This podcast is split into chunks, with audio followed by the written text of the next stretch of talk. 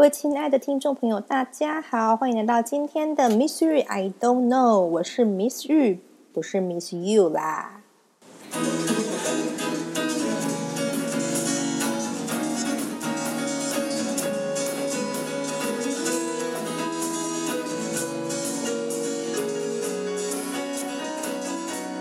节目来到第二集，你心中可能会有个疑惑：上一集是怎么回事啊？说好的发牢骚呢？怎么变成认真讲教育理念的 Podcast？好啊，我就是个爱打脸自己的家伙啊！想当年，因为不喜欢苹果公司，他们高举创造人类想买的欲望，然后开发了 iPhone，所以我打死不买 iPhone。结果从 iPhone 六 Plus 用到现在 iPhone 十三。连电连电脑都换了 MacBook，还用他们出的 Podcast 录了 Podcast。另外还有大概说到我打脸的经验，大概今年初我才跟我同事聊到，哎，我觉得我还算健康，都没有住院过。结果七月的时候就住院动手术了，请叫我自己打脸自己，小公主，谢谢。那为了维持本节目的发牢骚比例，这一集的一开始我们先来闲聊好了，后面再来认真发言。最近暑假的热门强档大片《奥本海默》上映已有一段时间了，Miss 日南的上映没多久就到电影院去看了。本来比较想要看芭比，可是因为暑假很闲，所以就顺便也看了《奥本海默》。我那时候非常的无知，连奥本海默是谁都不知道，只知道是克里斯多夫诺兰导的。那我对卡斯啊剧情要演什么完全一无所知，也没有看过任何的预告或是简介，就这样去裸看，结果觉得非常好看呢。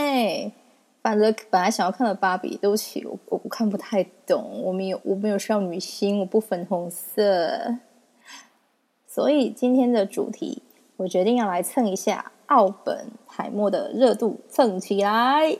我要来分享一个奥本海默的同事小孩叫 Sandro 的故事。那也透过这个切入点来简介一下，在上一集自我介绍里面提到的华德福教育还有疗愈教育。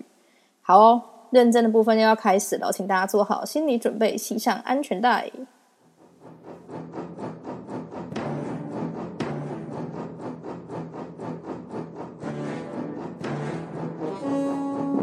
大白鲨要出现了。好，要认真讲故事喽。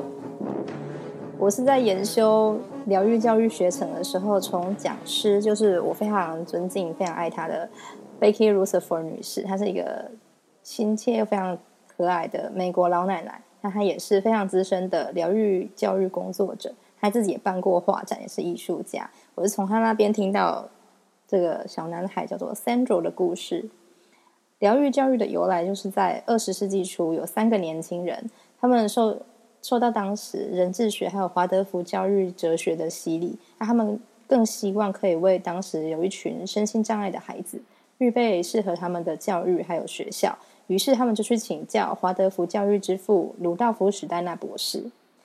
鲁道夫史黛纳是出生在十九世纪末奥匈帝国的科学家、哲学家、社会学家、艺术家。教育家，他也是研究歌德的学者，斜杠很多的一位先生。可以说他是天才，也可以说他是先知。他透过自身的生命经历，还有他的所学所思，创立了人智学，并且以人智学为理论基础，在华德福烟草工厂的一个董事的邀请之下，在现在的德国斯图加特，也就是保时捷车车的故乡。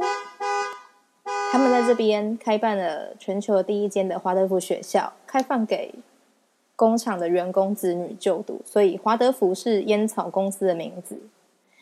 而疗愈教育就是华鲁道夫·史黛纳在帮这三个年轻人做师资培训的课程内容的讲课的内容。那史黛纳跟这三个年轻人，他们后来在瑞士的阿尔斯海姆这个地方，借用这三个年轻人其中一位的女朋友，他家的。房子跟土地设立了一个叫做 Zonenhof，应该是德文的疗愈之家。那 Sandro 就是这间疗愈之家的学生。Sandro 出生在美国的宾州，他爸爸是当地大学的计量学教授，他是计量学方面的应用工程师。今天的主题蹭到他是奥本海默的同事，就是由于他就是在二战的末期，美国军方曼哈顿计划负责制造广岛原子弹外壳的其中一位工程师，所以他可能就是我们在电影里面看他们把那个铀金属一块一块拼上去拼成一颗球的其中一个人。那三卓的爸爸也是当时可以立刻见到美国杜鲁门总统的人之一。大家还记得在电影里面，奥本海默公司要把信息传达到总统那边，或是见到总统一面，就有多困难吗？所以，好，再来谈到三卓的妈妈，叫做 Louis，他是出生在美国的豪门家族。这个家族里面有人很熟悉人质学，还有华德福教育的哲学，所以 Louis 就有机会把三卓带去 Zonnenhof 的疗愈之家，请鲁道夫史丹纳看看他。三竹在出生的时候经历了难产，那个时代的医疗习惯，遇到难产会用一个舌片状的钳子伸进去产道，然后夹在小小 baby 的头颅两侧，然后把婴儿拖出来。这个方法在我们现在都已经可以剖腹产了的时代，已经很少在用了。可是因为三竹他出生的时候不太有活力，没有办法自己让自己顺利的通过产道，所以就需要用这样的钳子深入产道把它拉出来。那因为难产也造成了脑伤，他是个伴随了许多发展迟缓、很体弱的孩子，一直到三岁他都没有办法好好的进食吃东西，他到两岁都不会讲话还有走路。那时候的护理育婴观念，为了让他停止一直吸自己的手指，然后用了一个我们现代会觉得匪夷所思的方法，就是白天的时候他的手臂上会带了一个阻挡他把手放到嘴边的夹板。那晚上防止他吸手指，所以就在他的前肢戴上一个铝制的防护罩，很像是一个铝制的手套啦，让人家可以想到《复仇者联盟》里面萨诺斯的无限手套。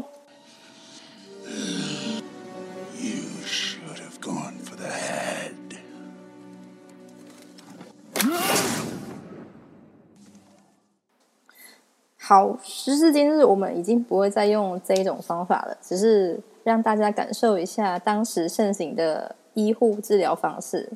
那很迟的，我们的 Sandro 呢，他到五岁才会讲话，但是说的当然不太好，他的发音是很困难的，文法也乱七八糟的。他七岁才开始长牙，通常七岁应该是已经要换牙了，可是他是第七岁才第一次开始要长牙。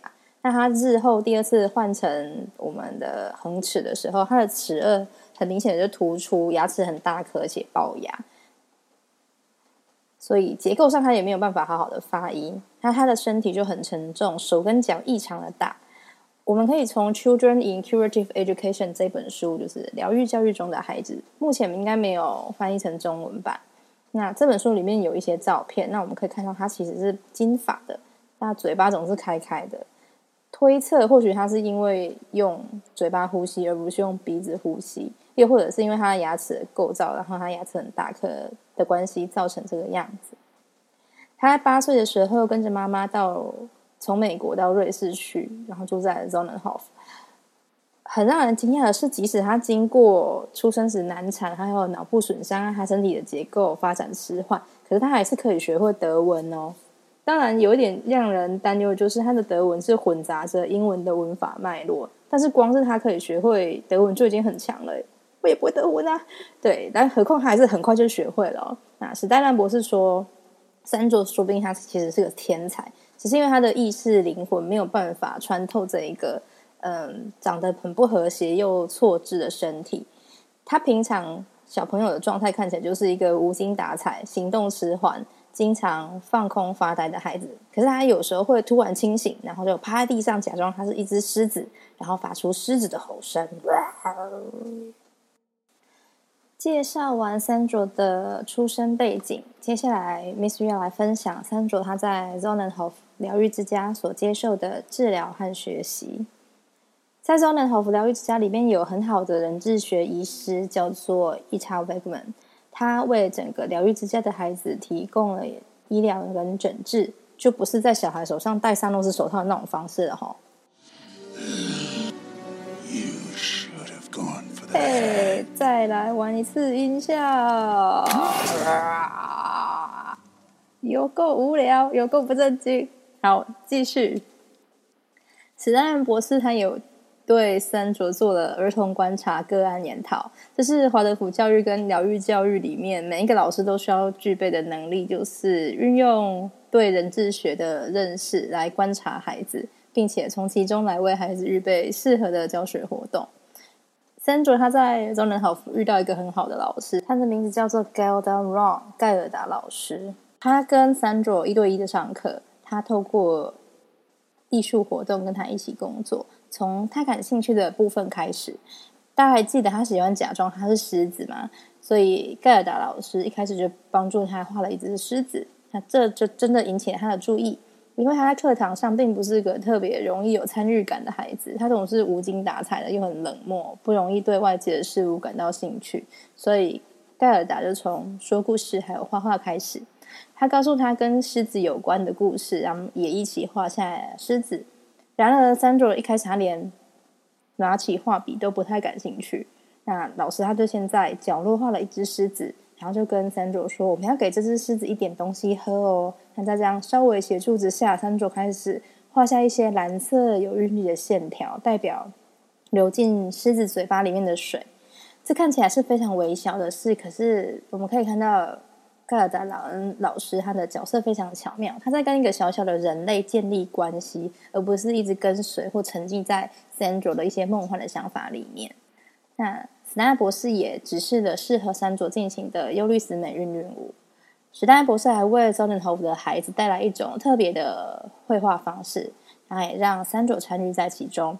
他带着所有孩子们一起画一幅很大的湿水彩画，那所有的孩子都参与在当中。他在一边讲故事，一边带着孩子画画。那孩子们就会一边说：“我可以画这个吗？我可以画那个吗？”他三卓想要画一台车子，然后史丹画了一匹小马，这样子。史丹博士就带着这群孩子画画的时候。图像会一直不断的转换。一开始，我们的画纸上是一片湖泊，接下来会变成一张桌子。那孩子们就坐在这张茶桌旁边，所以画作上的图像就会不断的转变。这样的活动可以让孩子在情感的层面带来参与感。史丹纳博士还为三卓做了一件特别的事，就是他为三卓写了一首带有疗愈用词的诗。那时候，他为周年头的每个孩子都写了一首一首诗，但他并不是有计划刻意这样做的。那我们听到鲁盖夫史丹娜也会这样子，没有经过计划就做出一些教学的尝试，让所有的 疗愈老师、所有爸妈都松了一口气，因为。我们身为孩子身边的大人，有时候我们也都会不经意的去尝试一些事，来看看，说明甚至是故意的做一些事情，看看能不能够帮助到孩子。那只是有时候成功，有时候失败。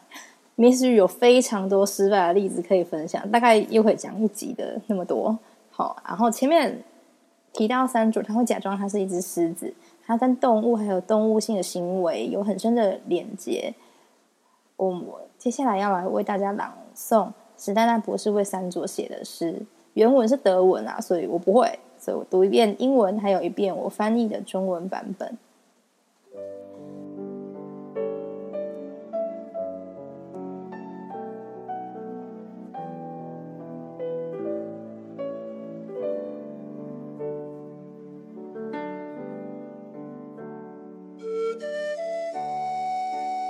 in animals and men, and if in my own heart love also finds a home, then God's power will come and draw into myself the highest power of God, which Christ has given to mankind on the earth.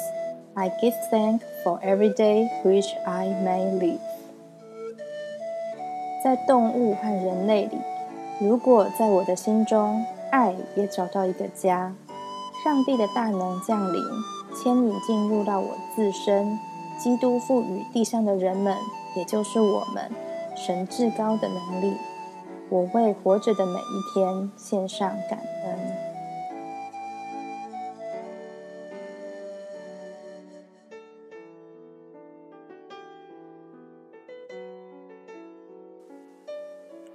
三卓后来活了很长的时间。他在第二次世界大战期间逃到瑞士的另外一个地方受到保护，因为在当时德国纳粹的迫害之下，不止犹太人、吉普赛人、同性恋者还有身心障碍者都会被纳粹军人送到集中营，并且加以消灭。那 Sandra 跟其他的人一直到成年都持续的住在 Zonenhof。他们搬到伊塔贝克曼医生的另外一个度假别墅里，那边是安全的。在二战之后，他们也持续的在那里生活。以上就是我今天的分享，可以说是我看完奥本海默电影之后，一直蒙现这个小孩的模样，还有他的故事。透过今天的 podcast 把它整理起来，大家可以把想问的问题，或是其他想听的主题，写在留言区，或是私讯给我，或单纯写一句 “Miss Yu, you are so beautiful” 也可以哟。这是我常常在上英文课的时候逼迫学生讲的一句话，哈哈哈哈。那我也会把我的 IGFB 等等连接放在资讯栏里面。那我们的节目除了在 Apple Podcast、Spotify、KKBox、Pocket Cast。还有 First Story 等等平台也都听得到喽，请各位有兴趣的听众朋友手刀订阅起来，更欢迎透过各个平台的小额赞助 Miss 玉，用一杯咖啡的钱钱来支持 Miss 玉还有这个节目，感谢大家！